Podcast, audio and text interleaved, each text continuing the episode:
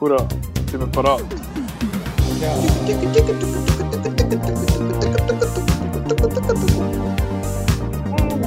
So. Hallo und herzlich willkommen zu der Episode 143 der dargebotenen Hand ähm, Outcast. Deine dargebotene Hand für einen Film. Ja, gut, ja. Ja, ist schon ein super Start. Ähm, wir sind Leute. Ich bin der Nikola, mit mir ist der Chris. Ich habe ich hab gemeint, unser neue, Was? ich habe gemeint, mein neu ist der Outcast, äh, der Podcast, der Offomaltine Podcast äh, von der Schweiz. Das sind wir auch. Wir sind nämlich nicht besser als die anderen, aber wir sind länger. Genau. Gott vertelle, wer sind wir? Ich bin der Nikola, der Chris ist da Alle zusammen. und der Marco haben wir jetzt auch gehört. Jo. Das fängt ja schon gut an. Ist das fast so chaotisch gewesen wie das ZFF? Haha, haha. Äh, wir sind. Das kann man jetzt aber nur nicht sagen. Nein, nein. Wir schieben es jetzt auf den Schlafmangel, weil wir so wenig geschlafen haben während dem ZFF. Ja. und so viele Filme müssen schauen und es ist allgemein äh, ganz, ganz schlimm. Nein, es ist, äh, wir sind mühen. soweit. Aber wir sind, wie gesagt, am ZFF gewesen, haben ein paar Filme geschaut und möchten nachher schnell über ein paar von unseren Favoriten schwätzen. Äh, ich bin auch regulär im Kino gewesen, weil ich für den Film, den ich schauen wollte, kein Billett bekommen habe am ZFF und nachher einfach sonst ins Kino gekommen bin. Äh, was ich aber als allererstes mitmache, ist noch kurz auf äh, ja, eine relativ monumentale Entwicklung in der, in der Filmbranche eingehen. Und zwar ist der No Time to Die schon wieder verschoben worden. Der neue James Bond-Film hat am 12. November in die Schweizer Kinos kommen. Ist jetzt auf den 1. April geschoben worden. Das ist kein Witz. Der ist, also in der Schweiz kommt er am 1. April ins Kino, international sonst glaube ich am 2. Äh, April in der Romandie am 31. März. Und warum ist das monumental? Weil es gibt keinen Blockbuster mehr in diesem Jahr. Die sind alle weg. und zwar hat, äh, hat man gehofft, dass Tenet kommt und dann dort, äh, dass der dann irgendwie äh, mehr Geld einspielt, als alle gehofft haben. Und dann hat er das halt eben leider nicht gemacht. Und als Reaktion hat dann Disney alles geschoben. Also Black Widow ist wieder geschoben worden und Soul ist noch so in der, Hänge. Dort weiß man nicht, kommt er überhaupt ins Kino oder kommt er auf Disney Plus. Dann äh, eben alle Marvel-Filme sind eigentlich eins hinterher geschoben worden. Dann ist Wonder Woman wieder aus dem Oktober auf die Weihnacht geschoben worden, aber ob der dort bleibt, weiß man auch nicht. Ähm, ja, also es ist eigentlich nichts mehr Grosses um das Jahr und das ist für uns als Filmfans natürlich schade, weil wir möchten die neuen grossen Filme sehen. Andererseits, aber wahrscheinlich verheerender ist es, äh, nicht nur wahrscheinlich definitiv verheerender ist das für Kinos, weil die Kinos haben gewartet auf einen Film, den die Leute wollen, schauen Und ja, es laufen lässige Filme im Kino, aber es sind nicht die, die die Leute anstehen, zum den im Kino zu sehen. Und ja, das ist, das ist das Problem. Das hat sich jetzt im UK und in den äh, USA so ausgewirkt, dass dort eine von der grössten Kinoketten in, der, in, äh, in England ist es die grösste Kinokette, wie Cineworld. Cineworld, richtig, ja. Die haben äh, gefunden, gut, dann fuck it, wir machen unsere Kinos wieder zu. die machen jetzt einfach sicher bis nächstes Jahr, machen die einfach alle ihre Kinos dicht. Naja, es ist nicht wirklich klar, klar, also es ist nicht klar kommuniziert worden, wie lang. Ich würde jetzt mal sagen, wenn jetzt Disney sagt, komm, wir bringen den Soul, Mhm. trotzdem, dass es dann wieder aufmachen. Aber das ist gleich Ende November. Das ist gleich Ende November, Also- ja. Und der Zwei- Soul muss auch nicht in irgendwie 1200 Zähl zeigen, wahrscheinlich. Ja, gut, es ist ein Kinderfilm, ein Animationsfilm, die sind natürlich nicht zu unterschätzen. Aber, Ja, Aber ich meine, jetzt die ganze Kette tut der ja nicht äh, finanzieren. Dann. Also, Das nicht, aber es ist natürlich weißt, du, das Argument für Disney, den Film dann ins Kino zu bringen. Also sie beklagen sich ja jetzt schon die Studios, dass viele Kinos nicht offen sind. Und wenn dann halt die ganze Kinokette sagt, und wir machen das eigene Stück zu, dann ist es für, für die Studios ja nochmal ein Grund, um die Filme nicht ins Kino zu bringen und einfach ein nein, dann warten wir wieder. Es ist ein Teufelskreis. Wenn, was ist zuerst gewesen? Das Kino, wo zu sind oder die Filme, die nicht rausgekommen sind? Oder das mit dem Huhn und dem Ei. Es ist furchtbar. Eben, wenn die Kinos nicht offen sind, bringen die Verleiher und die Studios keinen Film in die Kinos. Und wenn die Studios keinen Film ins Kino bringen, dann machen die Kinos nicht auf. Und ja, eben dort sind jetzt 5'500 Angestellte betroffen, allein in England, also im, oder im United Kingdom, wo jetzt ihren Job temporär einfach verloren haben. Sie haben, glaube ich, eine Option oder äh, den Vertrag, dass, wenn es wieder aufgeht, das wieder können schaffen Aber in dieser Zeit haben die jetzt, ich weiß nicht, ob sie keinen Job haben, aber sie haben den Job nicht. Und das ist schon sehr, sehr äh, ja, uncool. Eben, sie, es hat ja in dieser ganzen Pandemie haben natürlich auch andere äh, Berufs-, also andere Branchen natürlich auch gelitten darunter, keine Frage. Aber wir sind ja ein Filmpodcast und nicht ein Backer-Podcast zum Beispiel. Darum können wir ja noch über das schwätzen. Ähm, ja, Chris, hast du da noch etwas Ergänzendes oder ist mehr oder weniger alles einmal gesagt zu dieser Verschiebung und was es für Auswirkungen hat? Also es ist jetzt halt einfach speziell, weil es der Bond ist. Vor allem in den Schweizer Kinos ist das eine große Kiste. Ich meine, mhm. die letzten beiden Bond-Filme Skyfall und Spectre, die haben beide über eine Million Tickets verkauft. Und es haben, ich glaube, nur acht Filme in der Schweizer äh, Kinogeschichte so viel Billett verkauft. Also es war wirklich der Film, gewesen, wo alle jetzt noch darauf gehofft haben. Und äh, ja, jetzt kommt der halt einfach nicht. Man muss aber auch sagen, Bond-Produzenten sind in einer scheiß Situation gewesen. Mhm. Die Produktionsfirma von Bond, da die Ion, geführt von der Frau Broccoli und dem Herrn Wilson. Und dem Herrn Blumenkohl. die haben nur den Bond eigentlich als Zugpferd. Also die haben keine anderen Franchises. Also es ist nicht ein Disney, wo noch Star Wars und Marvel und weiß nicht was alles haben. Die haben nur den Bond. Und wenn die einen Film ins Kino bringen, eben so einen neuen Bond-Film, dann muss der so dermaßen gut einschlagen, dass die Firma drei bis fünf Jahre kann überleben bis dann wieder der nächste Bond kommt. Und dann haben sie einfach gesagt, das ist einfach momentan nicht möglich, mit äh, Social Distancing einzuhalten und Kinos, die geschlossen sind. Das ist einfach schlichtweg nicht möglich. Es ist einfach schade, ähm, wegen, man nimmt jetzt da weißt, Tenet als Beispiel. Tenet hat in den USA etwa 31 Millionen bis jetzt eingespielt, was ja, nicht ist im Vergleich. Und, aber in der Schweiz, wenn man das anschaut, hat der Film auch etwa so viel. Fast, ja. Ähm, hat er 150.000 Billette verkauft. Und das ist so ähm, auf dem Kurs von Dunkirk, wo ja. Also er hat, er hat weltweit über 300 Millionen eingespielt. Mhm, ja, einfach die ganz grossen Märkte, USA und äh, äh, UK, die funktionieren einfach momentan nicht, weil es einfach unsicher ist. Das ist einfach schade, weil die Lust am Kino ist um und das, ist, das könnte jetzt so eine kleine Überleitung sein zum ZFF, weil dort hat man auch gemerkt, dass die Leute wollen ins Kino gehen, wenn cooles, frisches Material um ist, wenn man ihnen einen Grund gibt zum gehen. Selbst wenn es 30 Stutz kostet. Selbst wenn es 30 Stutz kostet, ja, genau. Ähm, ja, das ist, das ist absolut so. Ich möchte jetzt einfach noch schnell das Segment abschließen mit, mit einer Bitte an euch, liebe Zuhörerinnen und Zuhörer, wenn ihr findet, das Kino ist, ist wert, einfach mal wieder zu gehen, auch wenn jetzt nicht äh, Avengers 7 oder ein Bond läuft, sondern einfach ein kleiner Film, wo ihr findet, ja, dann schaue ich den mal im Fernsehen. Geht doch den einfach im Kino schauen. Äh, sucht äh, auf, auf outnow.ch slash Kinoprogramm. Schaut, was dort für Filme laufen, wo wo euch könnten ansprechen, wo, wo euch könnten interessant sein, wo wir vielleicht im Podcast schon besprochen haben, wo am ZFF gelaufen sind, wo wir vielleicht nachher besprechen. Da gibt es einen Haufen sehr, sehr coole Filme, wo nicht, äh, ja, wo man vielleicht ein bisschen muss am Schluss und nicht einfach, wo Zeug explodiert und alles laut ist. Und wenn ihr im Kino sind, sind, ist, sind ihr ja schon mal, äh, ja, cool. Und wenn ihr noch ein bisschen cooler wollt dann kauft ihr euch ein Gocki dort und nicht im Coop nebendran weil äh, ja, die Kinos verdienen an diesen Getränken. Ja, es, ja im Coop kostet es einen Franken 40 und im äh, kostet es 5 lieber, aber das ist Geld, was das Kino nachher verdient und wo, wo sie nachher ihre Dienstleistungen weiterhin können bieten und wir können alle weiterhin ins Kino gehen. Und das, das möchten wir doch auch beibehalten, auch nachdem der ganze Crap durch ist. Darum äh, ein Appell von Seiten Outcast und Outnow Hashtag gönnt ins Kino.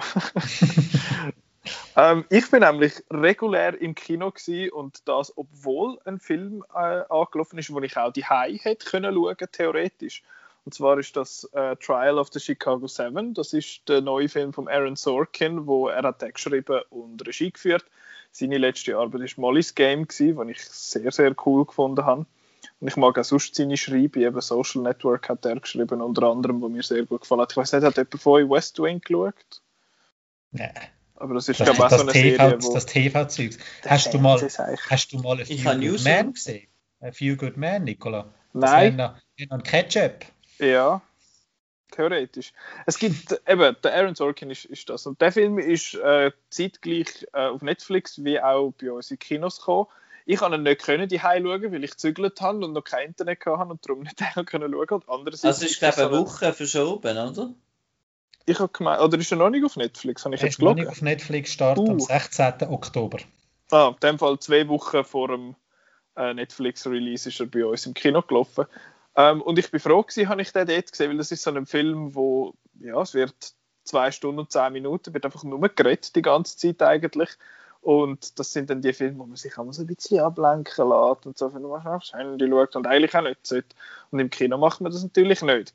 Wir sind allein im Saal, aber äh, ja, trotzdem Trial of the Chicago 7, da geht es um den Aufstand in Chicago, go figure. Und zwar, äh, oh fuck, wann ist es gewesen? Ende 60er. 1968. Genau. Äh, und dort hat es in Anführungszeichen äh, Verschwörungen gegen, gegen die Polizei und gegen den Staat dort. Und die sind dann angeklagt worden, eigentlich die Führer von diesen, eben von diesen, von diesen Studentengruppen und von denen, ja, wo protestiert haben halt. Und das ist eigentlich der ganze Gerichtsfall, wo jetzt da verfilmt worden ist, mehr oder weniger. Und mir hat der Film super gefallen, auch wieder wie bei Molly's Game, dass er einfach, eben von mir aus hätte der Film sieben Stunden können gehen, völlig egal. Einfach, es ist so cool geschrieben und so cool gespielt. Es ist ein recht interessanter Cast, eben der Joseph Gordon-Levitt macht mit als, äh, als Anwalt. Und dann hat es noch einen anderen Anwalt, das ist der Mark Rylance, der eine ganz, ganz schreckliche Frisur hat, die dumm aussieht.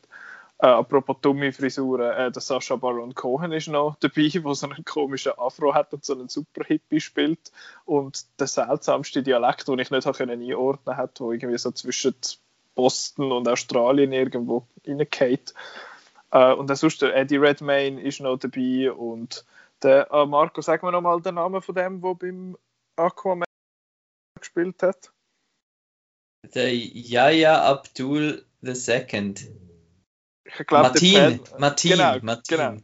Der spielt auch noch mit. Er ist einer von den Black Panthers und dann hat es noch äh, zwei, drei Cameos, wo man jetzt vielleicht nicht unbedingt würde sagen. Und eben, ich finde es ein hoch unterhaltsamer Film und natürlich auch sehr aktuell eben wieder mit Protest in den USA und äh, all die ganzen Geschichten, vor allem in den USA halt wieder. Und andererseits ist es ja, es hat so ein bisschen Riots gegeben dort und es ist irgendwie, die Polizei haben auf die Protestierenden eingeschlagen und so. Und es ist einfach ein kranker Prozess gewesen mit einem völlig dementen, äh, wie heißt es, äh, Richter, wo komplett auf den Kopf gefallen ist und alles vorgenommen und eben wie das alles orchestriert war und so. Also recht, recht spannend, auch von der Geschichte her, also von der, von der wahren Geschichte dahinter. Andererseits auch super cool gespielt und geschrieben. Von dem her sicher ein Blick wert. Jetzt, falls er noch im, äh, also falls er, wenn er noch im Kino läuft, dort, dort schauen. Und sonst dann halt auf Netflix, aber irgendwann im Kino schauen, weil die sind alle cool. Ähm, ja. Kino. Ja, richtig. Kennst du? Unsere Fans sind die coolsten. Ja, ja, ja. Äh, magst du dich erinnern, Kino ZFF? Dort sind wir jetzt ein paar Mal gewesen. Das ZFF, es ist das 16. ZFF jetzt gewesen, das Zurich, Zurich Film Festival. Und wir sind alle gewesen, wir haben alle einen schwette Film geschaut.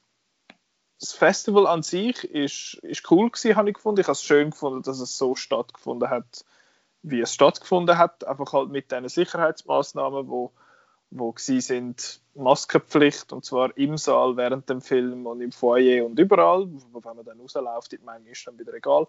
Ähm, aber da, Dort ist das Virus ja dann ja, ja, aber kann das. ZFF nicht viel dafür. ähm, ja, das war es. Und zum ersten Mal, so viel es mir ist, ist, glaube ich, das Kosmos als reguläres äh, Programmkino dabei gewesen. Sonst sind da mal einfach PVs dort gewesen. Und ich habe es lässig gefunden, wieder zum Gehen. Chris, du schaust doch ein bisschen kritisch, habe ich gerade ein Zeichen erzählt. Nein, nein, ist gut, ist gut. Aha. Du bist, du bist einfach am, am Labern, Labern, Labern. Ja, bist du dir etwas anderes gewöhnt? nein, eigentlich nicht. Eben, gell.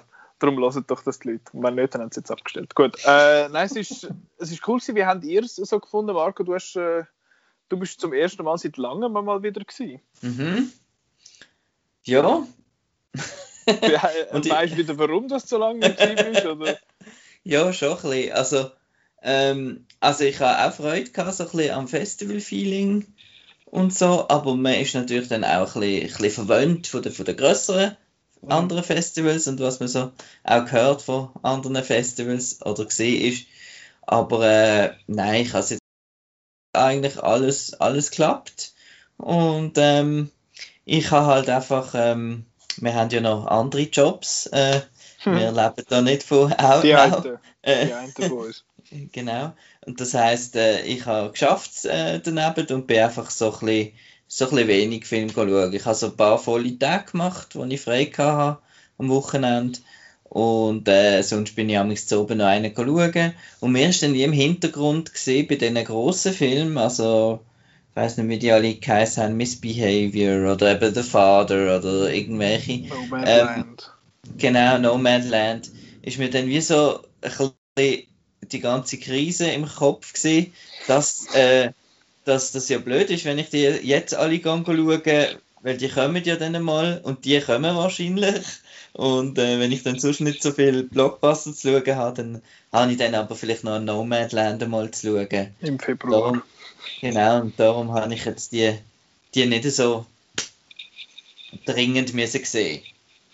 Das ist, ja, das ist ja auch das Coole eigentlich am ZFF oder allgemeinen Filmfestivals, dass du teilweise an Filme ankommst, wo du nachher nie mehr siehst, mhm. wo, wo nicht im Kino laufen und dann nachher vielleicht irgendwie sogar schwierig äh, überzukommen sind bei uns, vor allem so ein bisschen die internationalen Sachen, irgendwie so im mhm. asiatischen Raum ist schon mal tricky. Oder auch die ganzen Dokumentarfilme, wo du halt irgendwie äh, findest, oh, jetzt habe ich noch zwei Stunden Zeit, ich gehe jetzt noch irgendetwas schauen dort dazwischen und nachher ist es dann totale Überraschung oder ein mega interessantes Thema. Chris, du, hast zwar, du bist am meisten von uns geschaut, du hast wahrscheinlich etwa so viel gesehen wie wir zwei zusammen. Mhm. Du hast auch den, den Kritikerspiegel gewonnen. gewonnen. Weil du hast, du hast alle Wettbewerbsfilme gesehen dort, also Spielfilm und Fokus. Das ist auch... Ja. Wir haben jetzt, jetzt zum ersten Mal den, den Outnow Jury Grid gemacht und dann ist halt schon das Ziel gewesen, dass, dass ich den fühle. Einfach so zu zeigen, dass es geht. es geht ja nicht ums Gewinnen, es geht ja, einfach ja. so zu zeigen, ähm, schau, da hat es noch andere Schweizer äh, Filmjournalisten rum, die machen auch einen tollen Job und äh, schauen auch ganz viele Filme. Mhm. Das ist wirklich cool. Wie findet, und wie findet die so die Filme? Also, es ist schön zu sehen, sie aber hast so ein paar Ausreißer, wo die einen finden gut und so. Das ist halt dann auch noch spannend zum mhm. sehen. Das könnt ihr natürlich auch im äh, ZFF-Dossier von uns anschauen. Dort hat es Updates nicht jeden Tag, aber viele Tage und vor allem am Schluss halt der, der letzte ist noch interessant, weil dort sind einfach alle drin, die dann alle gesehen haben. Das kann man noch gut anschauen bei uns. Äh, Marco, du und ich, wir sind nicht drauf gewesen, wir sind äh, zu wenig wichtig. ja. ähm, aber wir haben trotzdem auch gute Filme gesehen. Und wir haben jetzt das, wie wir das üblich machen im, im Outcast, wir haben je drei Filme rausgesucht, wo wir finden, die sind erwähnenswert, die sind cool, die sollte man äh, im Auge behalten und dann einen, wo man findet, ja, das ist nicht so schlimm, wenn er den aus den Augen verliert wieder. genau, äh, Chris, fang doch du mal an. Äh, mit allen drei oder einfach mal einen? Ja, machen wir mal einen. Machen wir mal einen, also gut. Ähm, Stell dir vor, sonst muss ich nachher wieder so mega lang am Stück reden.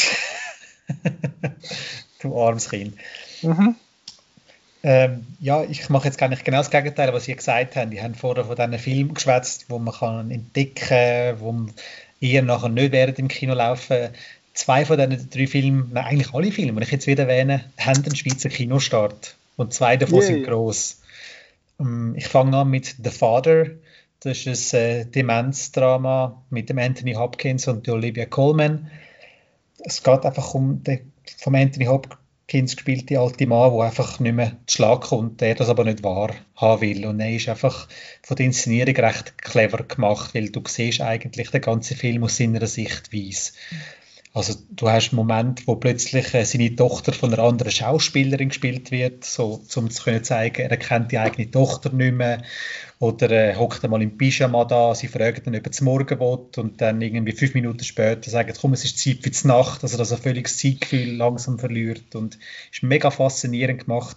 Ist halt so ein bisschen, so ein bisschen Tricks, die der Christopher Nolan auch gebraucht hat bei Memento, um halt wirklich den Zuschauer ähm, in die Gefühlswelt von dem Protagonist reinzubringen und das hat wunderbar geklappt.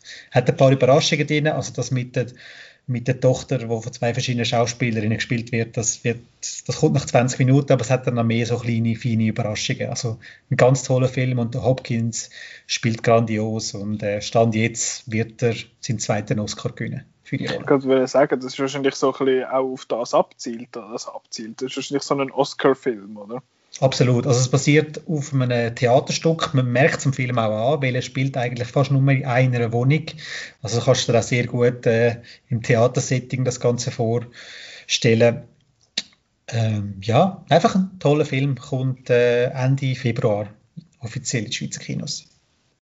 My Father, also The Father. The Father. The Father. Toll. Marco, was hast du letztes gesehen?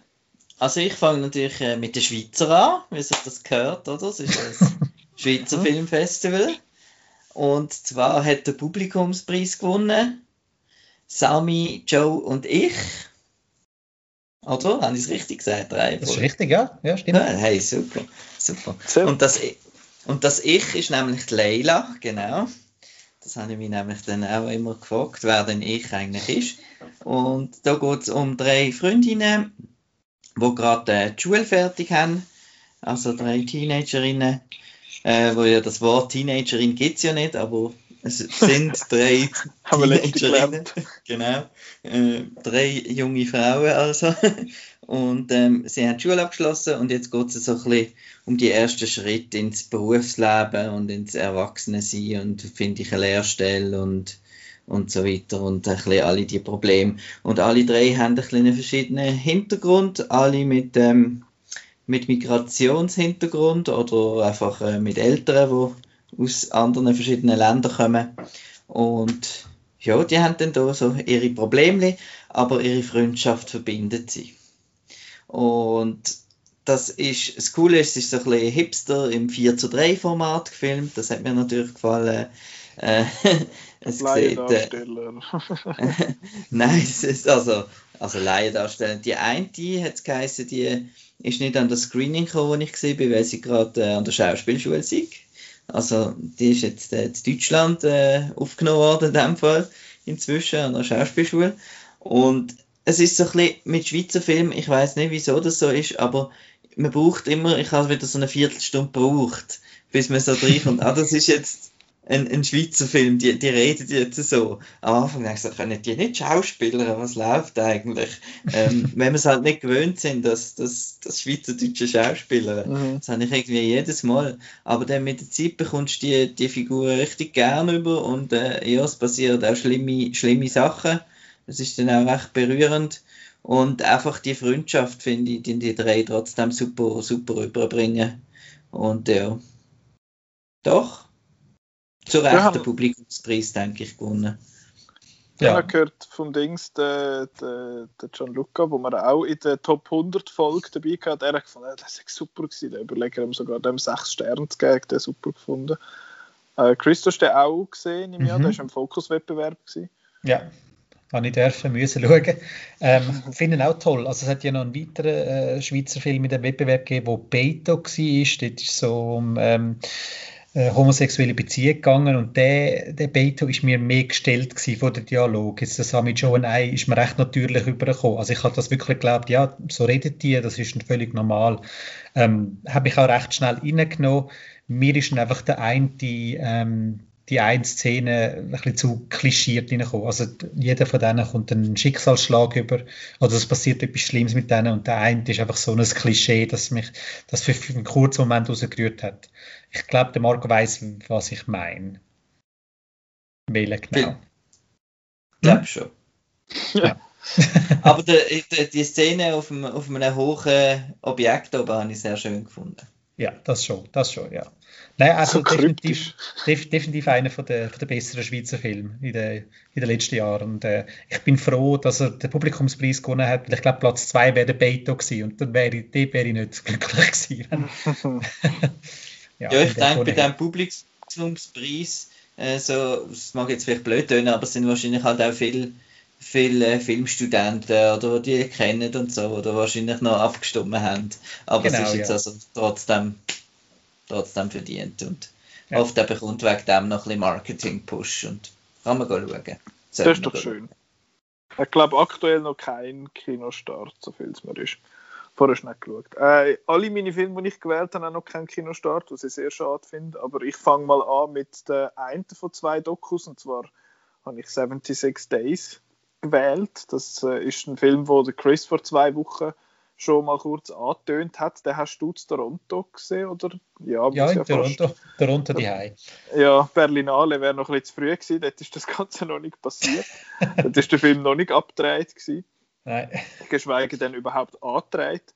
Ähm, 76 Days ist ein Doc-Film über Wuhan in der Pandemie, beziehungsweise am Anfang von der Pandemie. Also dort, wo eigentlich der Lockdown gekommen ist und die 76 Days, also die 76 Tage, die spielen auch darauf an, dass äh, Wuhan 76 Tage im Lockdown war. Und das ist dann nicht Lockdown wie bei uns, wo dann irgendwie halt nicht in Vögelisch Haus rein kannst, sondern einfach, einfach alles zu ist und du siehst einfach leere Straßen und volle Krankenhäuser. Und das ist recht, das ist recht beeindruckend gewesen. Es ist so einer von diesen Doc-Filmen, wo es wird nicht mit den Leuten oder nur sehr, sehr sporadisch äh, eingegriffen quasi vom, von den Kameraleuten oder beziehungsweise von den Regisseurinnen und Regisseuren. Es, ist, es wird einfach beobachtet und gefilmt, was dort abläuft in diesen, in diesen Spitälern. Und das ist recht interessant gewesen, weil der Saal ist voll gewesen und ich habe immer wieder mal ein bisschen umgeschaut in allen Vorstellungen und es hat immer wieder mal Vereinzelte gehabt, die gefunden haben, ich ziehe jetzt meine Masken ab. Bei dem Film nicht. Dann all ihre Masken angehabt. Und findest, oh shit, es ist doch nicht einfach nur eine Grippe. Weil äh, eben vor allem am Anfang, wo es einfach überlastet sind und es hat so viele Leute und das ist ein eher kleines Spital ähm, und ja, eben, wir sind scheiße, wir haben kein Bett mehr und wir müssen jetzt die Leute irgendwie da reinbringen, aber wir haben gar keinen Platz. Wir müssen es trotzdem irgendwie noch organisieren. Du kannst nicht einfach finden, ja, kommen alle, open the floodgates und dann leist es irgendwie am Boden, sondern du musst ja schauen, du musst ja immer noch irgendwie behandeln können. Und dann finde ich es recht interessant, dass sie nicht, dass sie gleich dem Ganzen irgendwie eine gewisse Struktur geben. Das hat wie drei so grobe Handlungsfäden. Es hat einen so einen Doktor, der immer ein bisschen äh, folgt es hat einen älteren Herr, der quite a character ist und es hat äh, ein Paar, wo, wo sie also wo das Kind überkommen jetzt in dieser Zeit. Und ich habe das wirklich sehr interessant gefunden. Es ist recht bestürzend, vor allem eben am Anfang, weil sie einfach finden, Scheiße, wir haben keine Ahnung, was wir machen. Und die sind alle in Vollmontur dort, irgendwie mit so gefühlt improvisierten Anzügen von Arrival. Also es hat echt schockierend ausgesehen teilweise, aber der Film ist nicht einfach, oh mein Gott, das ist alles mega schlimm und wir verrecken alle an dem Virus, sondern er ist eigentlich so gegen den Schluss dann recht hoffnungsvoll, dass man findet, hey, es geht zu Ende, aber man muss quasi durch. Und mhm. das habe ich, hab ich recht schön gefunden, dass er nicht einfach nur oh, Tod und Verderben und so, sondern das zeigt, dass es schlimm ist und dass es eben wichtig ist, dass man, ja, dass man es ernst muss nehmen und dass man eben, ich finde es eben auch lustig, vor allem der ältere Herr, der wehrt sich am Anfang total und findet, ah, was macht ihr da? Ich bin mein ganzes Leben lang am Arbeiten und jetzt sperrt er mich da ein wie so ein Hund, was soll das überhaupt? Und dann sagen sie immer, jetzt gang bitte zurück in das, in das Zimmer, du willst nicht deine ganze Familie anstecken und leg deine scheiß Maske richtig an und so. Findest du, ja, das kennen wir von uns da auch. ähm, von dem her, ja, eigentlich ist das Essential Viewing. Das sollte man in der Schule, den Film sollte man in der Schule zeigen. Man sollte ihn im ÖV laufen lassen, man sollte ihn auf dem SRF Info, SRF 2, 3 Plus und überall eigentlich laufen lassen und alle Leute äh, sollten den schauen. Einfach nur mal sehen, wie es könnte laufen, weil wir sind ja noch, noch glimpflich davon gekommen bei, der, bei dem ganzen Ding. Bis nicht jetzt. verschreien, nicht verschreien. Bis, eben, bis jetzt. Bis jetzt, äh, ja, weil dort ist es doch bedeutend übler gewesen. Und da finde ich, hat äh, 76 Days recht einen guten Einblick gebracht. Für das. Ich habe es ein bisschen komisch gefunden, dass es genau die gleiche Schrift und die gleiche Anordnung war von den Buchstaben wie bei 28 Days Later. Ein bisschen spaßig, aber äh, ja, so ist es dann halt gewesen. Aber sehr interessant, 76 Days. Äh, du hast den auch schon gesehen, Chris, du hast ja vor zwei Wochen einfach eigentlich das hm. gesagt, was ich jetzt auch, schon, was ich jetzt auch nochmal gesagt habe. Ja. Ich, habe also, ich kann gar nicht hinzufügen, du hast jetzt eigentlich alles gesagt. Das Einzige, was man noch muss sagen, ist, dass er den Film sollte schauen, sobald er irgendwo dann mal läuft. Richtig. Genau. Zweiter Film von Chris. Ähm, der andere große Film, der große Preisträger von dem Jahr, Nomadland von der Chloe Zhao mit der Frances McDormand. Geht um ein Nomadenleben. Frances McDormand ähm, zieht umher, äh, so ein bisschen durch die verlassenen Orte in Amerika, hat so Gelegenheitsjobs, mal kurz vor Weihnachten bei Amazon, tut sie arbeiten wegen dem Weihnachtsgeschäft und äh, äh, von einem Camper geht sie aushelfen und es ist einfach ein, ein wunderschön atmosphärischer Stimmungsfilm. Und es bringt gar nicht, wenn ich über den Film erzähle, den Film muss man sehen und man muss ihn vor allem spüren. Also du musst dich völlig auf den Film können einlassen. Erwarte keine große Story. Gang einfach mit der Frances McDormand mit und fühl den Film. Das ist ja so ein, so ein Erlebnisfilm in dem Fall. Also ein Erlebnis, ja. wo man muss erlebt haben, nicht unbedingt. Genau, und sich wirklich dem Film wirklich eine Chance geben, nicht dass da reingehen und sagen, hey, ich wollte jetzt, komme jetzt da voll das Drama-Kino über oder so. Das ist nicht, der Film ist sehr ruhig. Wer das Vorgängerwerk von der Chloe Zhao gesehen hat, mit dem Titel The Rider, der weiß ein bisschen so, was er überkommt. Ich, wir sehen gerade den Daumen hoch von Marco bei der The Rider. Ja. ja ich, ich, ich, ich, ich, wollte, ich wollte gar nicht viel über den Film erzählen, den muss man einfach schauen und fertig. Was ich jetzt halt einfach noch spannend finde, er ist gegenüber um den Rider noch langsamer, noch mehr zurückgenommen. Und jetzt macht sie Eternals für Marvel. also, Keine Ahnung, was da geht. Ja. ja. Was ich am Film einfach vorwerfen kann, er hat mir persönlich ein bisschen zu viele WC-Szenen. Aber das ist ein, ein Personal. Das äh, persönliches ja. Problem. Ist, äh, ja. Ich finde einfach, man muss nicht. Äh, ja. ja, man muss nicht ständig WC-Szenen haben im Film. Und Nomadland hat äh, drei bis vier WC-Szenen. Dann einfach so, come on, nicht schon wieder WC. Äh, das, das habe ich ja gern, wie man ja weiß. Du hast gerne Batman genau. wie Superman, gell? Ja, das genau. ist Gocki, genau. äh, nicht, äh, Dann ist es dein neuer Lieblingsfilm. der Roland hat ja schon erzählt, wo man äh, kurz noch, also kurz, wo er über Venedig erzählt hat, er hat ja dort gesehen, er hat dort eine Weltpremiere gehabt. Und ja, da, freuen wir uns drauf. Das ist auch so ein Oscar-Contender dann. ziemlich sicher von diesen neun Filmen, die rausgekommen sind jetzt in dieser Zeit. Ähm, genau, Nomadland, Invisible Man, Bad Boys for Life und Doolittle. Jesus Christ. Sag so etwas nicht. ähm, der Dings, der, der kommt am Valentinstag. Am Januar. ich habe gemeint, in der, ich gemeint, in der Deutschschweiz kommen wir am 14. Februar raus. Und das ist doch der Valentinstag. Das, das weißt du natürlich als Romantiker. Ja, ja. Ja. 4. Februar. 4. 4. Februar. Februar. okay, 4. close Februar. enough. Stand jetzt. Ja, Stand jetzt, okay. Äh, so, so zum Thema Sex so etwas nicht. Ähm, gut, Nomadland, auch im Auge behalten. Marco, was muss man noch im Auge behalten? Äh, dann äh, komme ich jetzt auch mit meinem Grossen hinterführen. äh, rarely, never, was? Uh, never, rarely, sometimes, always. Sometimes, always. Occasionally, definitely, maybe. Es ist ja eigentlich, es ist ja eigentlich logisch, es ist ja eigentlich die Reihenfolge. Und äh, über den hat der Chris auch schon viel erzählt. Das ist ein Abtreibungsdrama, wo, äh, äh, jetzt haben wir schon wieder das Wort, was es nicht gibt, eine junge Frau, eine adoleszente Frau, ähm, wird, äh, ja, wird ungewollt schwanger und äh, geht dann in ihre lokale Klinik und sie wohnt so ein bisschen in einem von den Red States und äh, Dörfli und so und die Ärztin äh, zeigt ihr dann gerade mal ein Video, ähm, dass äh, Abtreibung, Abtreibung etwas ganz Böses ist und so weiter und äh, sie dürfte nicht ohne äh, Einverständnis von den Eltern abtreiben. Das ist in dem Staat nicht legal. Und da macht sie sich mit ihrer Cousine dann auf den Weg nach äh, Manhattan, also auf New York City, und wird, dann dort die Abtreibung durchführen. Und das ist, äh, ich weiß jetzt nicht, wie man das kann vergleichen mit Nomadland, aber es ist auch so ein Film, wo man einfach äh, bei dieser Figur dranbleibt, mit der die die Reise macht.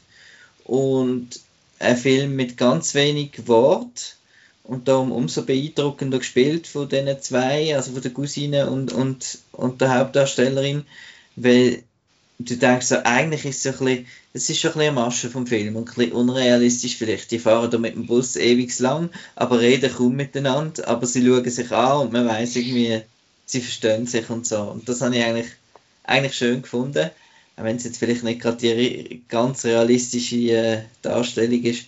Und ähm, was ich im ganzen Rahmen vom ZFF noch möchte erwähnen, dass viele Regisseurinnen ich gesehen habe. Also über die Hälfte der Filme sind von Frauen inszeniert gewesen, die ich jetzt gesehen habe. Das ist allgemein, also in der Wettbewerb ist es über 50 Prozent mhm. von, ja. äh, von Regisseurinnen. Sie haben sich damit auch, wir haben, sie haben so ein bisschen so ein bisschen Werbung gemacht. Also es ist wirklich über 50 Prozent Frauenanteil bei den Regisseurinnen-Wettbewerb.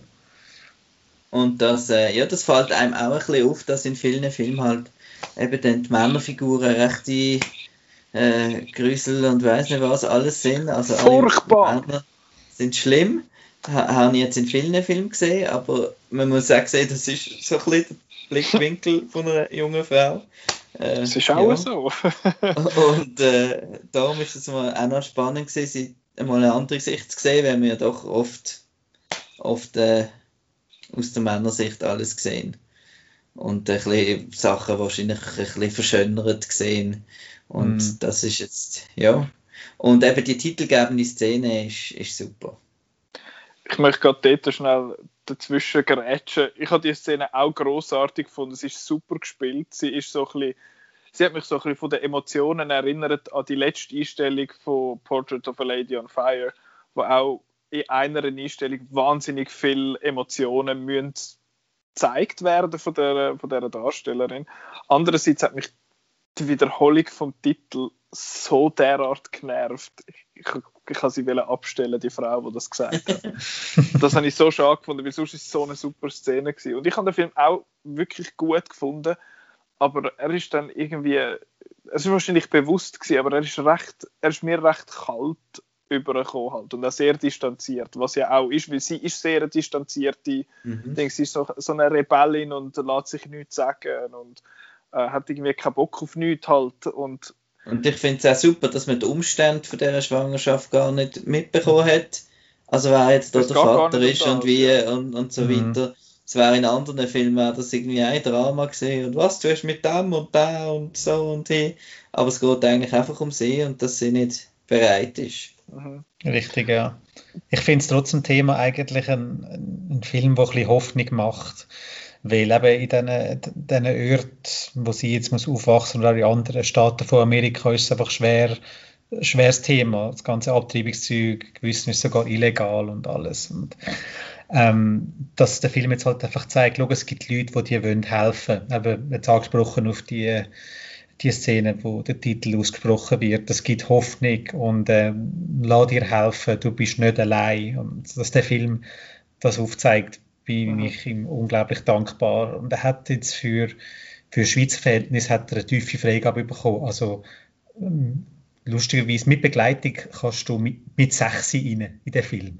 finde okay. find, find ich zwar ein bisschen tief, aber ähm, ich finde es schön, dass ein Zwölfjährige den Film jetzt kann auch schauen kann. Mhm. Weil ähm, Schwangerschaft in jungen Jahren, man hört es immer wieder in den Medien, dass, dass es halt einfach gibt. Und so halt einfach einen Weg aufzeigen, eben, es, es gibt Hoffnung. Ja, das ist, es ist dann schon so, wenn du als, als Mann den Film schaust, wir haben den alle als Mann gesehen, das ist äh, als Mann gesehen, das können wir nicht ändern. Äh, aber wenn du das schaust und einfach du voll in dieser weiblichen Person quasi voll kannst mitfühlen und dich kannst in sie hineinversetzen und einfach findest, ja, all die Männer, die sind alle scheiße. Die kannst du alle entsorgen. Und es hat eine Figur, eine männliche Figur, wo ich sage, dass der ist nicht das Arschloch, der ist einfach am falschen Platz. Es ist so einer, wo, wo sie in dem Bus kennenlernen und er findet, hey, da hat es zwei äh, junge Girls und jetzt tue ich, also junge Girls, er ist auch so in dem Alter und findet, ja, ich schaue jetzt mal, dass ich mit denen so in Kontakt bin und das ist ja nichts Böses. Aber du bist so in dieser in denen drin, dass du findest, lass die jetzt in Ruhe, die hat jetzt keinen Bock auf dich. Du meinst es nicht böse, aber hau ab, geh weg. Und das habe ich auch recht, äh, recht interessant und äh, so ein bisschen ja, augenöffnend halbe, halbe gefunden in dem Film. Das ist schon, das ist schon recht stark. Ja. Das Schöne an dem Film ist, dass ihr, liebe Zuhörerinnen und Zuhörer, den schon sehr, sehr bald könnt sehen und zwar ab dem Donnerstag. Richtig. Läuft der im Kino. Kino, remember. Weil wir wissen noch, was ich am Anfang gesagt habe. Ab bis, äh, was ich am Anfang gesagt habe. Ab bis Kino. Never rarely, sometimes always ist der, der Titel. Genau. Schauen. Schauen. Hören, laufen, wenn der Abspann ja. kommt. Dann gehe ich jetzt zu einem Film über, wo am völlig anderen Ende vom Spektrum ist von, von dem, und zwar ist das Shorta das ist einer, wo im Kritikerspiegel so ein bisschen äh, ja, nicht so beliebt, also so kann ich es nicht sagen, er ist sehr kontrovers gewesen. Ja. Es hat zwei Erwertungen gegeben, es hat aber auch fünf Erwertungen gegeben. Ähm, meine Review ist oben, die könnt ihr lesen. Ihr könnt allgemein unsere Reviews lesen. Ich habe viereinhalb gegeben von sechs, weil ich habe den echt cool gefunden. Um was geht es denn? Es geht um zwei Polizisten in Kopenhagen und dort ganz am Anfang vom Film wird ein arabischstämmiger junger Mann äh, brutal verhaftet und man hat es auch wieder, wie wir es in den letzten paar Monaten immer wieder gehört haben, I can't breathe, wie wir das von George Lloyd in den USA gehört haben. Und das ist da eigentlich, wird so ein bisschen echoed, wenn du so willst. Und die zwei sind dann nachher in so einem Problemviertel in Kopenhagen unterwegs. Das, das Viertel ist fiktiv, das gibt es nicht. Äh, aber es ist so ein, in Anführungszeichen, ein Ausländerviertel, wo halt sehr viele arabischstämmige Leute wohnen. Und die zwei Polizisten, der eine ist so ein bisschen der ruhiger, sage ich jetzt mal, der, der findet, hey, chill's mal, und sein Kollege ist einfach ein riesen Arschloch, wo, wo findet, oh, wir sind da gar nicht in Dänemark und so, weil alle Kopftücher tragen. Also diese Art von von Person und sie lachen sich aber beide kaputt, wenn sie finden, hö, hö, wir haben irgendwie Gas gehabt bei uns im äh, Gasaustritt bei uns auf dem Posten und dann die Gypsies, die wir noch eingesperrt haben, die haben sich da halb die Lungen rausgekostet. ähm, also ja, ich weiß gerade nicht, was der Marco da am Fuhrwerken ist, muss ich sagen. äh, der ist gerade ein bisschen abwesend. Aber das ist okay. Äh, ich lasse dir zu. Alles gut. Das ist schön. Alles gut. Wir haben nur gerade ein bisschen etwas Rumoren gehört hinten drauf. Ah. Anyway, ähm, nein, und sie sind nachher in dem Viertel und dann äh, nehmen sie einen, einen jungen Araber fest, der nichts gemacht hat und er wird einfach schikaniert und findet, du, und nachher sie ihn gehen, dann rührt er einen Milkshake rein auf de, aufs Polizeiauto und nachher packen sie ihn. Und wo sie ihn dann dabei haben und wenn wegfahren, kommt dann aus, dass der der andere, der verhaftet worden ist, dass der seine Verletzungen gestorben ist und sie sind mitten in dem Viertel rein und werden dann natürlich entsprechend angegriffen und findet, weil die finden, ah, ihr habt unseren Kollegen umgebracht quasi. Und nachher eskaliert die ganze Situation in dem Viertel. Und äh, das tönt so ein bisschen Been There, Done That. Also Les Miserables zum Beispiel, wo das Jahr bei uns im Kino gelaufen ist, hat... Äh, Der französische Oscar-Beitrag, nicht das Musical mit dem Hugh Jackman. Äh, genau, danke. äh, nicht zu verwechseln. Äh, das, der hat schon ein bisschen die Thematik äh, angetönt und mich hat er auch gelegentlich so ein bisschen an End of Watch erinnert von David Ayer, einer von den wenigen Filmen von David Ayer, den ich gut finde. äh, und das ist jetzt aber ein dänischer Film und ich habe den echt gut gefunden, vor allem weil er einfach saumäßig spannend ist, weil es einfach wirklich sehr, sehr unberechenbar ist. Das ist der äh, einfach nur schon dem Umstand geschuldet, dass äh, wenn ein weißer Polizist jemanden kontrolliert oder abtastet oder anhaltet, wo nicht weiß ist, ist es automatisch tense. Das ist nicht gut, rein gesellschaftlich gesehen, aber für den Film ist es natürlich äh, eine Spannungsszene. Und das finde ich hat der Film in den meisten Sachen, also meistens sehr, sehr gut genutzt. Ich finde ihn auch wirklich gut gespielt und vor allem sehr schön inszeniert. Also sieht super aus. Und er ist sehr, sehr temporeich auch. Also er, es gibt kaum Verschnaufzeit in dem Film. Also es geht Schlag auf Schlag. Was ich zu kritisieren habe, ist, dass er teilweise recht also am Anfang wirkt er recht glaubwürdig und echt. Und dann je länger das er geht, desto cartoonier wird er. Also es hat dann Szenen, wo so eine Gang auftaucht, wo mit so einer, ähm, was ist das, eine Leuchtpistole und sie versammeln sich dann so rundum und dann schiessen sie die Leuchtpistole und alles ist so rot und der mit dieser Leuchtpistole, der hat dann noch so eine Gasmaske an und so und ich finde so, okay, das ist nicht mehr echt. ähm, und das, äh, gegen den Schluss hat es dann so ein paar Szenen, und ich ja, okay, das ist jetzt einfach noch ein bisschen Schock gewesen. Einfach weil, äh, was ich ein bisschen schade gefunden habe. Aber trotzdem habe ich es noch interessant gefunden, dass er nicht einfach findet, alle Bullen sind scheiße und alle äh, Leute, alle Passanten oder alle, jetzt for the lack of a better term, äh, alle Ausländer sind gut. Oder andersrum, dass er das irgendwie verteufelt, sondern dass er findet, ja, die Leute machen teilweise Fehler, die Polizisten, und die sind nicht alle scheiße, weil so gern wir das hätten, das Problem ist nicht einfach schwarz und weiß, ähm, ja, und das ist aber vor allem auch eine Problematik, die wir in Europa uns nicht einfach vorstellen können, wo wir finden, ja, bei uns gibt es das nicht. Ich finde so, weil du noch nie gesehen hast, heisst es nicht, dass es noch nie gegeben hat. Darum ja. äh, finde ich es dort auch sehr, äh, sehr spannend. Und eben, die zwei Cops, die werden schon als nicht, sie sind nicht Helden und sie sind auch nicht Anti-Helden, sie sind nicht, nicht wirklich die Guten in dem Film. Aber es gibt kaum jemanden, wo als, wenn ich jetzt würde, als der Gut bezeichnen in dieser ganzen Ding. Der Film hat ein bisschen zu viel Subplots, was ich schade finde, aber sonst äh, vom Pacing her und von der Inszenierung her und von der Spannung her finde ich ihn wirklich sehr, sehr sehenswert. Äh, Chris, du hast den auch gesehen. Mhm. Ja. Du hast gefunden, ja, ja.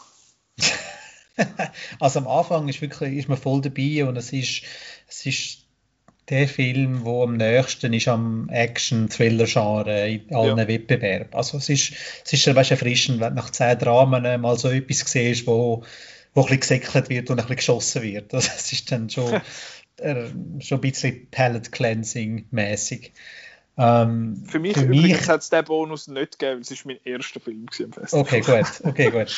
ähm, mir, für mich ist der Film am gegen den Schluss ein bisschen zusammengefallen. Also wenn dann plötzlich Maschinengewehr, Maschinengewehr aus Kofferräumen ausgepackt werden und äh, es hat eine Szene mit einem grossen Hund in einem Lift, wo dann einfach das so ist wahnsinnig cartoony. Das ist einfach too much und der Film macht sich am Schluss ein bisschen zu einfach. Also mhm. ähm, die beiden Polizisten durchlaufen einiges während dem Film und äh, ja, was dann am Schluss, ich wollte nicht spoilern, aber es ist so ein bisschen Achtung, Cop-Out. genau, ein Cop-Out. das ist ein rechter Cop-Out. Äh, ja. ein bisschen schade. Also, äh, fängt spannend an und alles, man ist recht dabei, haben so ein bisschen Vibes um Carpenters in Assault on Precinct 13, ähm, wo der Marco kennt, du eher nicht. Ähm, True. Ja. Aber wir haben also, Tatort-Folge doch gesehen, wo auf dem Oh, Jesus. Ja. Genau, ja. Ähm, ja, nein, für mich ist der Film gegen den Schluss einfach zu sehr zusammengehakt. Mhm. Und das hat man fast, hat man fast leid da. Jetzt bist du doch noch so gut gewesen. Da hat jetzt äh, das große Chaos hat Les Miserables meiner Meinung nach besser überbracht.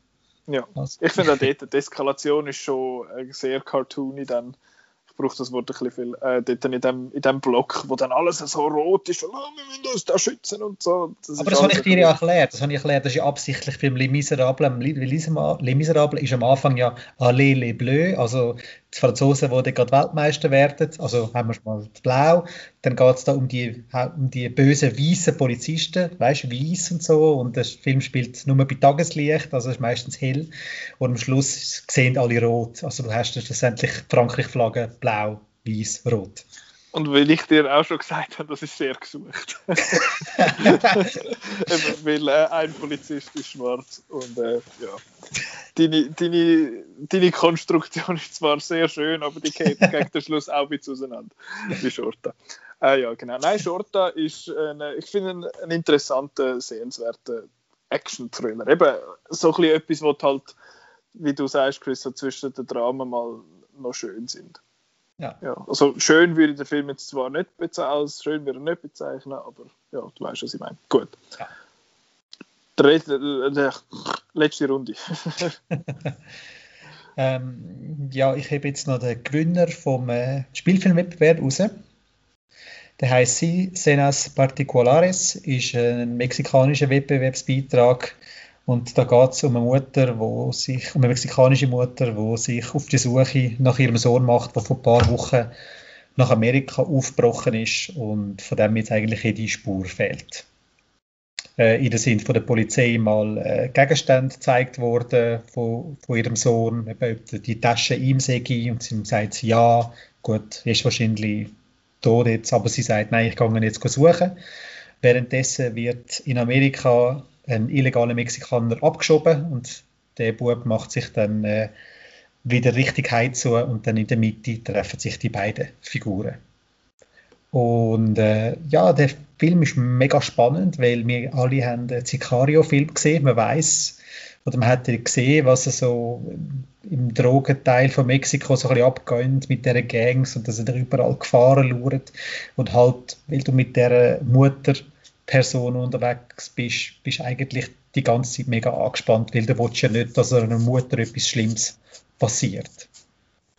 Ja, atmosphärisch mega dicht, visuell super umgesetzt. Er hat zwar ein paar Längen, aber der Schluss dann ist sackstark. Also der ist wirklich einer von diesen Filmen, wo ich vom Anfang an voll dabei war, hat mich richtig reingenommen und äh, ja, den kann man sich durchaus vormerken.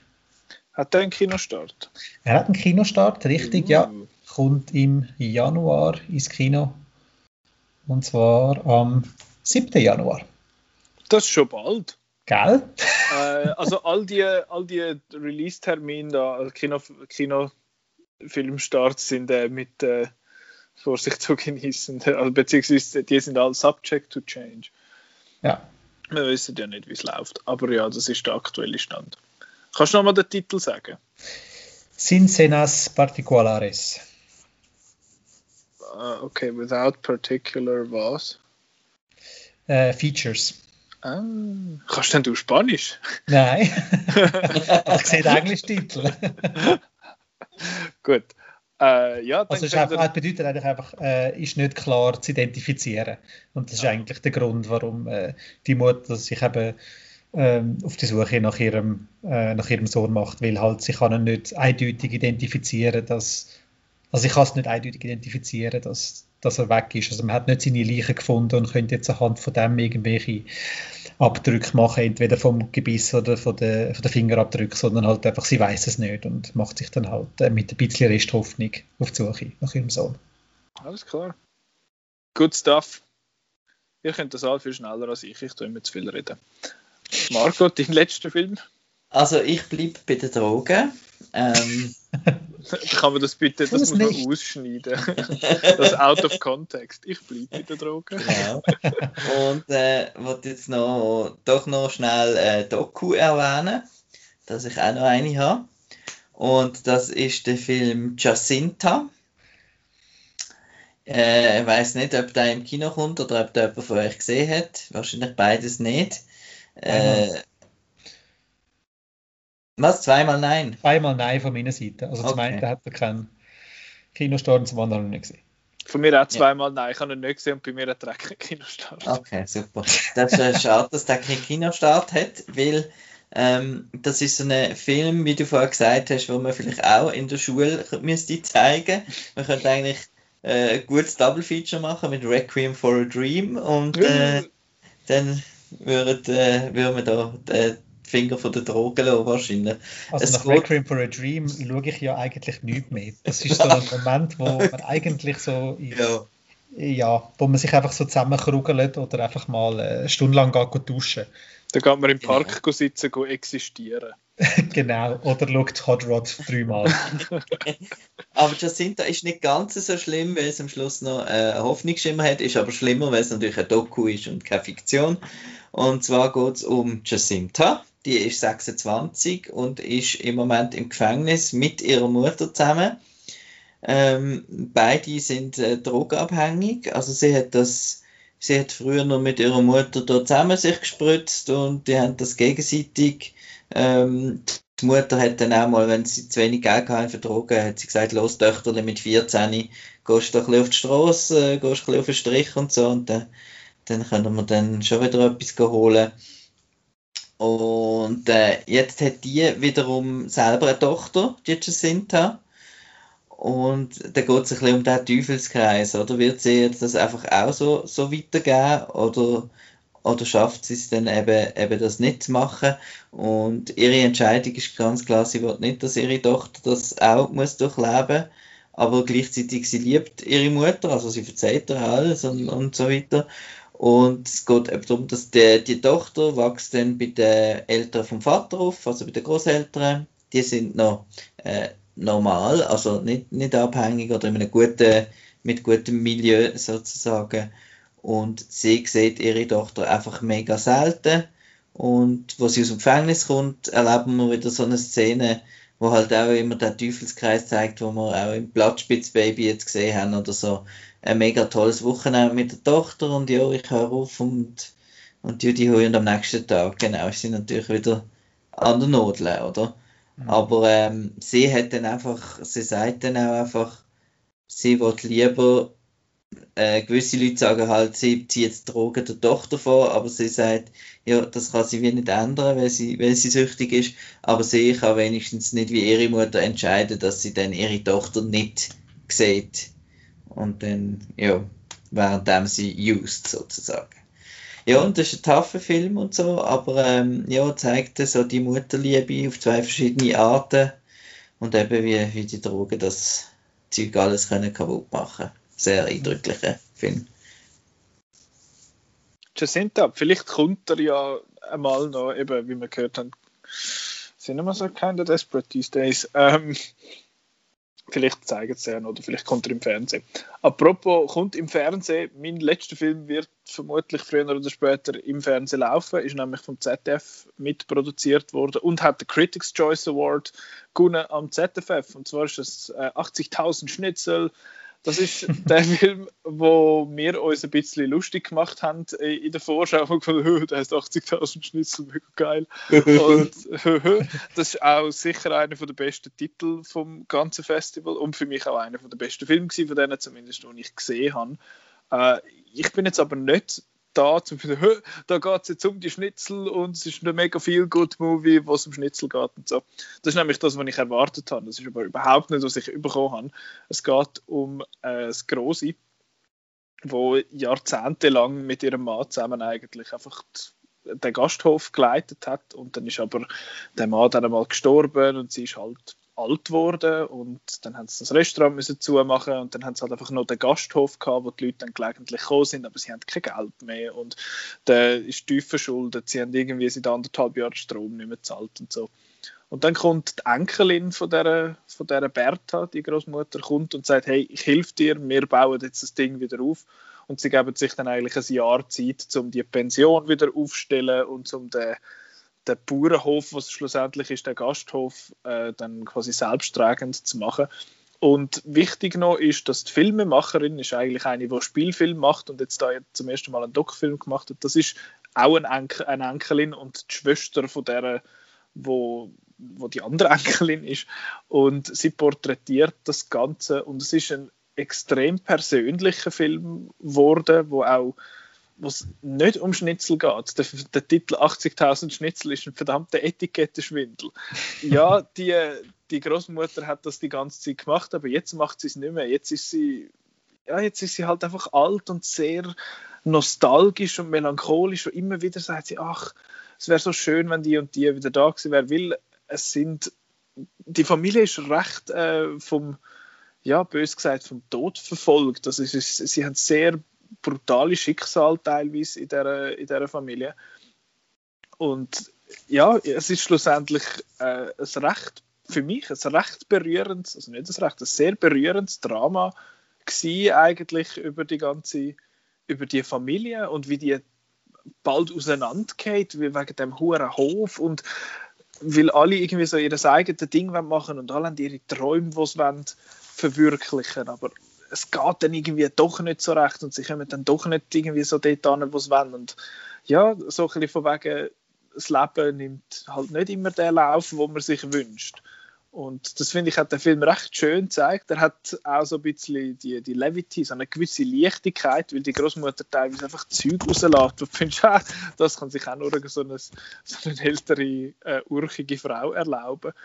Und halt, ja, einfach auch krass zu sehen, dass die Frau, von Anfang an ist gerade gesagt worden, sie hat sich, sie hat nur gelebt für ihre Männer, für ihre Söhne und für ihren Mann und den Onkel und was weiß ich. Und sie ist bis am Morgen am 4 Uhr irgendwie am Kochen und hat in der Badwanne nachher das Geschirr von Hand gewaschen und so. Also einfach recht eine, recht eine tragische Geschichte eigentlich, aber trotzdem hat es dann irgendwie wieder so einen Funken Hoffnung drin, was heißt, es geht dann gleich wieder bergauf. Aber es ist recht krass, dass eben, es ist sehr transparent auch, also es hat Voiceover von der Regisseurin, wo immer wieder mal findet, ja, ich habe auch nicht erwartet, dass der Film so wird. Und das habe ich, habe ich recht erfrischend gefunden. Und ich muss sagen, vielleicht ist es ein bisschen ein Bonus gesehen für den Film, dass die Regisseurin am Schluss noch äh, gekommen ist und gefunden hat, hey, danke vielmals, sind ihr alle meinen kleinen Film schauen und hat dann noch äh, Cast und Crew vorgestellt. Also ihre Schwester ist, extra jetzt da angekommen und hat quasi in der Erntezeit ähm, Pause eingeleitet, um, um an das Festival zu kommen. Und dann, ja, ihr Vater hat zum ersten Mal den Film gesehen und so. Und sie ist dann halb in Tränen ausgebrochen, weil halt alle geklatscht haben. Es ist alles so schön gewesen. Und ich weiß nicht, ob das vielleicht bei mir auch noch so ein bisschen einen, einen Zusatz halt gegeben hat, dass es mich auch noch ein bisschen mehr bewegt hat. Weil, äh, ja, ist sonst auch gut angekommen. Eben hat der Critics' Choice Award bekommen. Ähm, aber Chris, du hast gefunden, auch wieder wie beim Short, also ich, nee, Eben, du hast mir gesagt, nach 40.000 Schnitzel hättest du es langsam gesehen. ja, das, das, ist so, ja. Also, es ist natürlich schon, die, die Oma ist super, also das Große, die einfach eine Krampferin ist, die hat das ganze Leben lang krampft und das ist halt mhm. schon schon alles eigentlich tragisch. Und ähm, eben heute kann man sich das gar nicht mehr vorstellen, dass jemand so, wir leben, wir mit unseren sozialen Medien und unseren Wünschen und alles und so, dass da halt einfach und eine Frau ist. Abwaschmaschine. Unsere Abwaschmaschine und da eine Frau, die noch nie ein Meer gesehen hat und so. Also es mhm. ist schon recht tragisch, aber wirklich irgendwann mir ist es irgendwie zu wenig Struktur drin im Film. Also halt auch mit der Regisseurin, die sich dann nachher einbezogen hat und, und noch ihre Probleme geschildert hat. So, nein, jetzt bleib doch einfach auf dem Hof, in dem Kosmos. Für mich ist es einfach ein bisschen zu ausschweifend gewesen und man sollte besser einfach kein Trinkspiel aus dem Film machen. Also jedes Mal, wenn uns Groß irgendwie sagt, ja, so, so ist, ist, es doch. So ist es doch. Dann lässt es etwa 50 Mal aus und irgendwann, ja, ja. Ist gut, we get it. This is the way, die ist einfach ein Mandalorian, hallo? Ja, ja. genau, genau, auf Deutsch heißt es auch so, ist es doch. Genau. Mit tief bayerischen Akzent. Ja. Ähm, und für mich ist es halt einfach zu wenig, äh, zu wenig für äh, 110 Minuten Dokumentarfilm. Mhm. Also hat der Film irgendwie, ich weiß, was er hat wollen nach einer Stunde.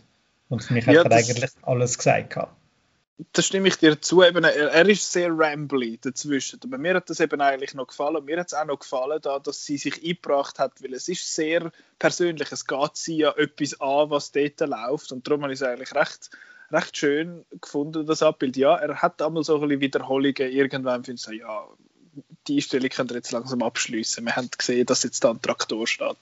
Aber es ist trotzdem, äh, ja, finde ich, find ich alles auch, aber das hat, sich, hat mich jetzt nicht so gestört, eben, dass sich die Regisseurin eingebracht hat dort. Aber finde ich, eben, ich habe ihn wirklich, wirklich cool gefunden. Mhm. Ich finde ihn absolut sehenswert, nicht nur wegen dem Titel. Äh, und eben, wie gesagt, am Anfang, der wird sicher früher oder später mal im ZDF irgendwo laufen, wenn er von ihnen mitproduziert worden ist. Und ja, gebt, gebt dem kleinen Film äh, äh, eine Chance und schaut so einer, äh, wie sagt man dem, äh, urchigen Oma ein bisschen zu, weil sie teilweise ein bisschen komisches Zeug rauslässt. Eben, wo sie zu der Regisseurin sagt, was machst du da eigentlich da? Filmen, schaff doch mal etwas rechts und bist auch schon bald vier mit dem Leben. Ähm, ja, das ist dann eigentlich auch noch ganz herzig gewesen. Mhm. Genau. So, jetzt haben wir lange über gutes Zeug geredet, jetzt reden wir noch ein bisschen kurz über Enttäuschungen. Da haben wir je einen aufgeschrieben, wo man findet, äh, entweder enttäuscht oder einfach nicht so gut gefunden wie alle anderen oder einfach abschließenden Zeichen. Und da würde ich auch wieder dem, am Chris übergeben. Welchen hast du genommen? Ich habe mich für Cajillionaire entschieden. Das ist Oh, das neueste, das neueste Werk von der Miranda July. Da geht es um, äh, ja, wie will man es nennen? Es geht um eine dreiköpfige Familie und die sind ein bisschen speziell. Also es sind so ein bisschen, äh, die sich durchs Leben schlängeln, ähm, gehen mit kleinen Betrügereien und kleinen ähm, Ausnutzungen vom System versuchen zu überleben. Und äh, ja, Also American Shoplifters ohne Charme. Hm, Ja, so ein bisschen das. Ich habe ihn einfach furchtbar unfokussiert gefunden, krankhaft, nicht lustig und äh, die Hauptdarstellerin, ich habe sie einfach nicht abgenommen, die Rolle. Ich habe ständig, ich habe ständig die Schauspielerin gesehen und nicht da das verhängte Mädchen, wo, wo es nicht äh, kaum ein Wort rausbringt. Also das, Das ist Evan Rachel Wood, oder? Evan Rachel Wood, genau. Also das, das ist für mich nicht auf, aufgegangen. Der Richard Jenkins hingegen, den kann man sich sehr gut als so versifften äh, Papi vorstellen und der hat einfach gut funktioniert. Ähm, ja, wollte Marco noch irgendwas von dem Film sagen? Du hast eine Kritik geschrieben. Marco? Ist ein Seich. Put that on the box. Nein. Nein, das ist, hat mich einfach wieder genervt. Das ist so ein bisschen, äh, so ein bisschen pseudo schräg und hipsterig und ui, Blotere kommen aus der Wand und äh, ich habe immer so ein das bisschen- Gefühl, dass das, es das, sind das, so, das, die das, Leute. Also sie wohnen in einer Wohnung, wo neben der, neben Ja. der Bubble, Bubble Factory äh, immer so dreimal am Tag oder einmal am Tag kommen die Bubbles halt einfach durch ihre Wände und sie müssen Das ist eine mit Bubble Factory. Äh. fangen. Also Blöterli für äh, Industrie. Bubble. Ja, Who knows? Ja. Gut. Und es ist Ja. einfach so ein bisschen, so ein bisschen genau, eben du sagst Bon- Michel Gondry für Arme. Genau. Und, oder früher noch Jacques Dati hat mich auch ein bisschen erinnert, sie wollen jetzt da irgendwie so schräg machen. Und dann also hat es noch eine zentrale Beziehung, äh, wo dann, wo das Ende überhaupt nicht einfach, einfach irgendetwas ist, einfach damit das auch noch drin ist irgendwie. Ja, der vierte Film schafft irgendwie so auf nichts hin und am Schluss so, das ist das Ende. Also, okay. Es ist ist einfach einfach- furchtbar, furchtbar unfokussiert und irgendwann hat es mich nur noch aufgeregt. Das ist einfach quirky zum quirky sein, ein bisschen. Genau. Okay. Aber das ist, sonst, das ist einer von denen, der sonst recht positiv, glaube ich, angekommen ist. Allgemein, aber es hat jetzt da, äh, ja, ihr zwei findet so. äh, Chris, bei dir ist es einer von der letzten Filme gewesen, gell? Mhm, ja. Jetzt weiß ich nicht, wie man den blöden Film schreibt, dass ich kann nachschauen. Der hat auch noch keinen Kinostart bei uns. Nein. Gut. Aber der kommt sicher mal noch. Da hat so zwei, drei berühmt genug Leute dabei, dass der mal noch kommen kann. Möglich, vor allem jetzt beim Filmmangel. Ja, Wird True. eher mal noch Filme Chance geben. Marco, was hast denn du genommen? Du hast jetzt. Äh, Ich habe das Regiedebüt von Viggo Mortensen ähm, genommen, weil äh, ich habe mich eigentlich gefreut, weil Viggo Mortensen finde ich cool. Äh, Captain Fantastic habe ich zum Beispiel gerade großartig gefunden als letztes. Und äh, der Lance Hendrickson spielt die Hauptrolle, den finde ich auch sehr cool. Scream 3, Aliens, hallo. äh, hallo? Hallo? Und das ist jetzt einfach eine Vater-Sohn-Geschichte und der Vater ist einfach ein riesen, riesen Arschloch und ähm, der Sohn äh, ist äh, homosexuell und, und äh, wie sagt man, liberal, also links und so. Halt auch Klischee oder? Kalifornien und gesundes Essen und verheiratet und, und der, der Vater ist einfach das umgekehrte Klischee oder? Äh, muss immer irgendwelche rassistischen Sprüche machen und fragt äh, den Sohn, oh, was machst du jetzt da, da mit deinem Mann da für grusige Sachen und ja, und die schreien sich auf den ganzen Film an und dann gibt es noch Rückblenden, dass früher auch schon alles schlimm war.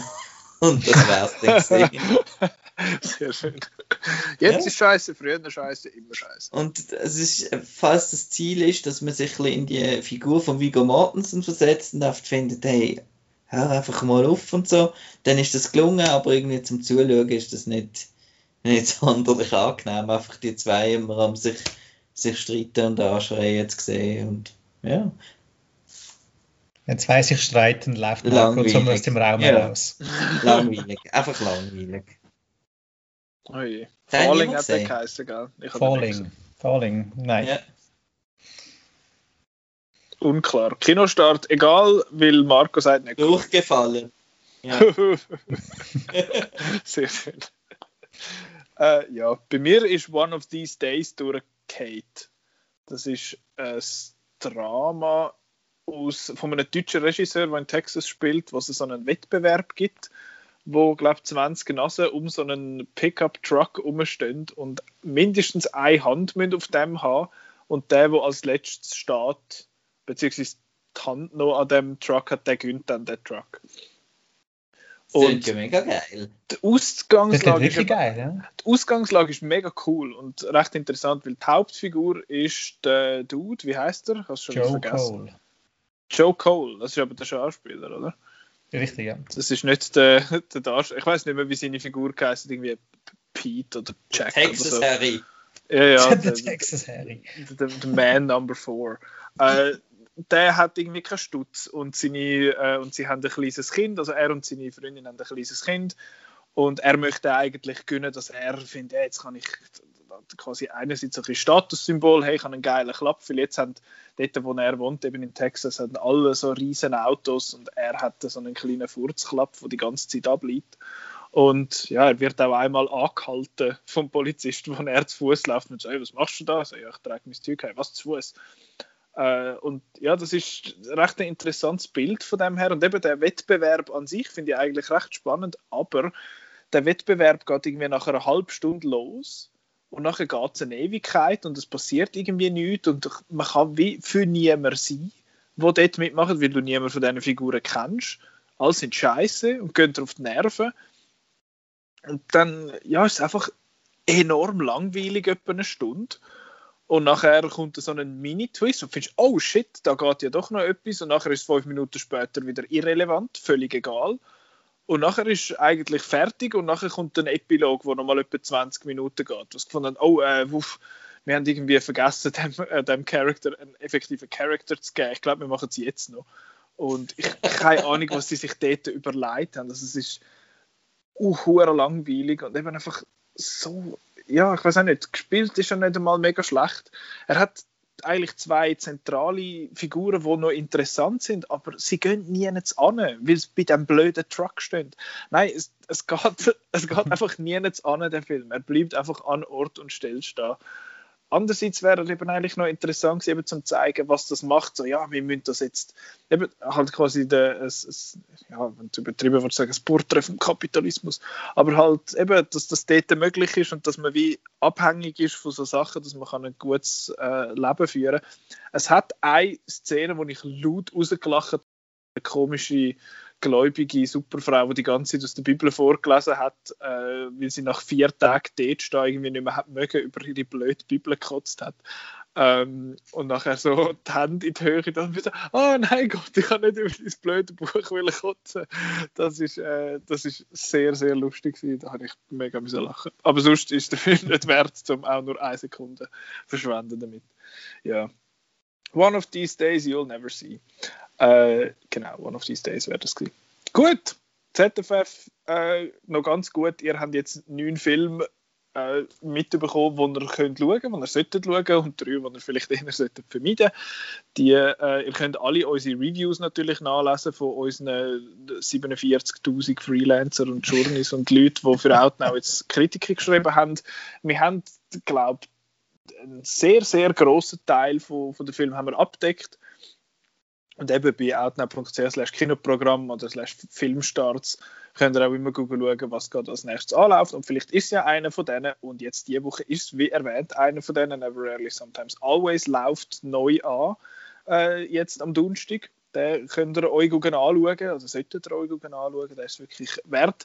Dann noch zwei andere, die interessant sind. Eine, also das ist äh, ein Film und sein Sequel, wo frisch anlaufen. Ein Film und sein Sequel, das klingt wie äh, aus der aus der Serie mein, mein Mann, seine Familie und ich, oder wie heißen die mit den Parents Film auf Deutsch? Was? Wie heißen die Meet the Parents Film auf Deutsch? Ach so, ja, ja. Schwiegervater, meine Tochter und sein Hund oder wie? Irgend so. Weiß es nicht, Vater, meine Frau und ich. ja, ja, genau. Ein Film und sein Sequel und wir.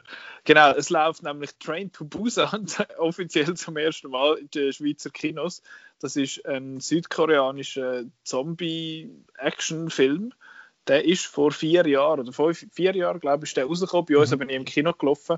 Hat aber jetzt inzwischen wie so ein bisschen Kultstatus erreicht. Und jetzt kommt eben gerade ein Sequel raus, das heißt Peninsula.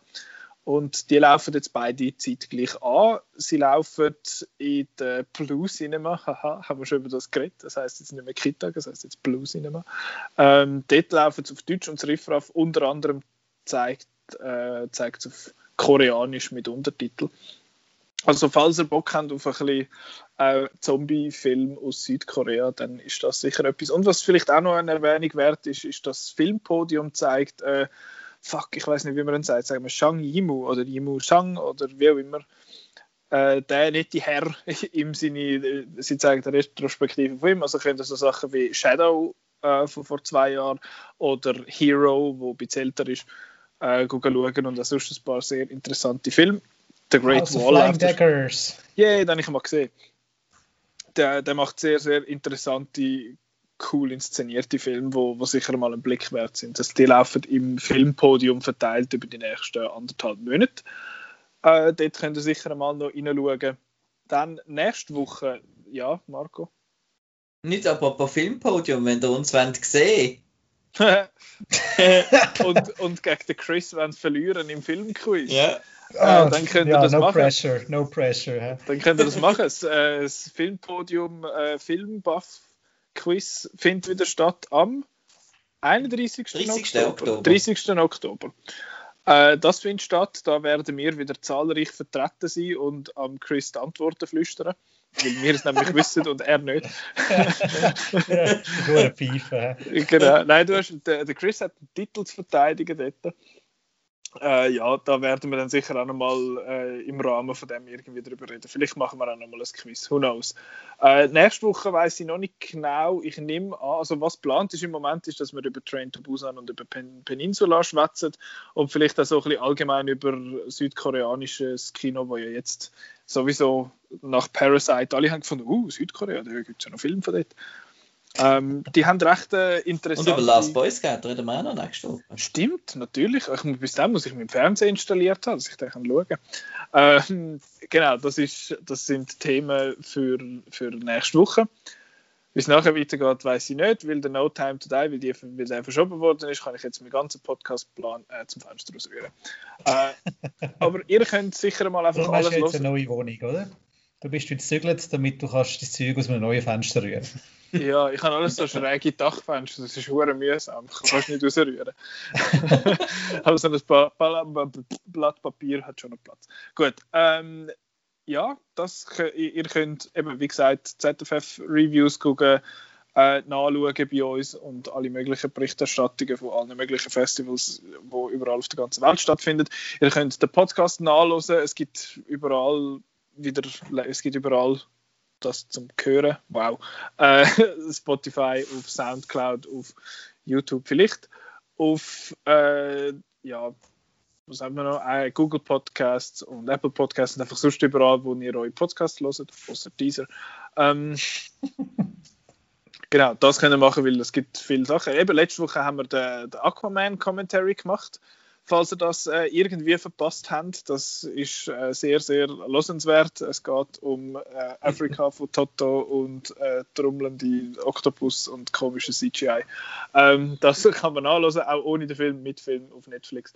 Dann kann man Outnow folgen auf äh, Facebook, Twitter und auf Instagram. Da gibt es immer wieder Posts, falls ihr jetzt die nicht Lust habt, zu mir jeden Tag alle halbe Stunde auf die Seite gehen, was ihr zwar eigentlich machen solltet aber auf Social Media werden das sicher auch benachrichtigt, wenn es wieder etwas Cooles zum Lesen gibt. Ein neuer Trailer von Borat 2 zum Beispiel oder so. Äh, ja, ich glaube, das wäre es. Ich mag nicht mehr schnurren. Ihr auch nicht. Ade. Nein, danke vielmals dazu. sehr schön bestimmt gewesen, ja. äh, Danke vielmals fürs Zuhören und bis nächstes Mal. Tschüss. Adieu.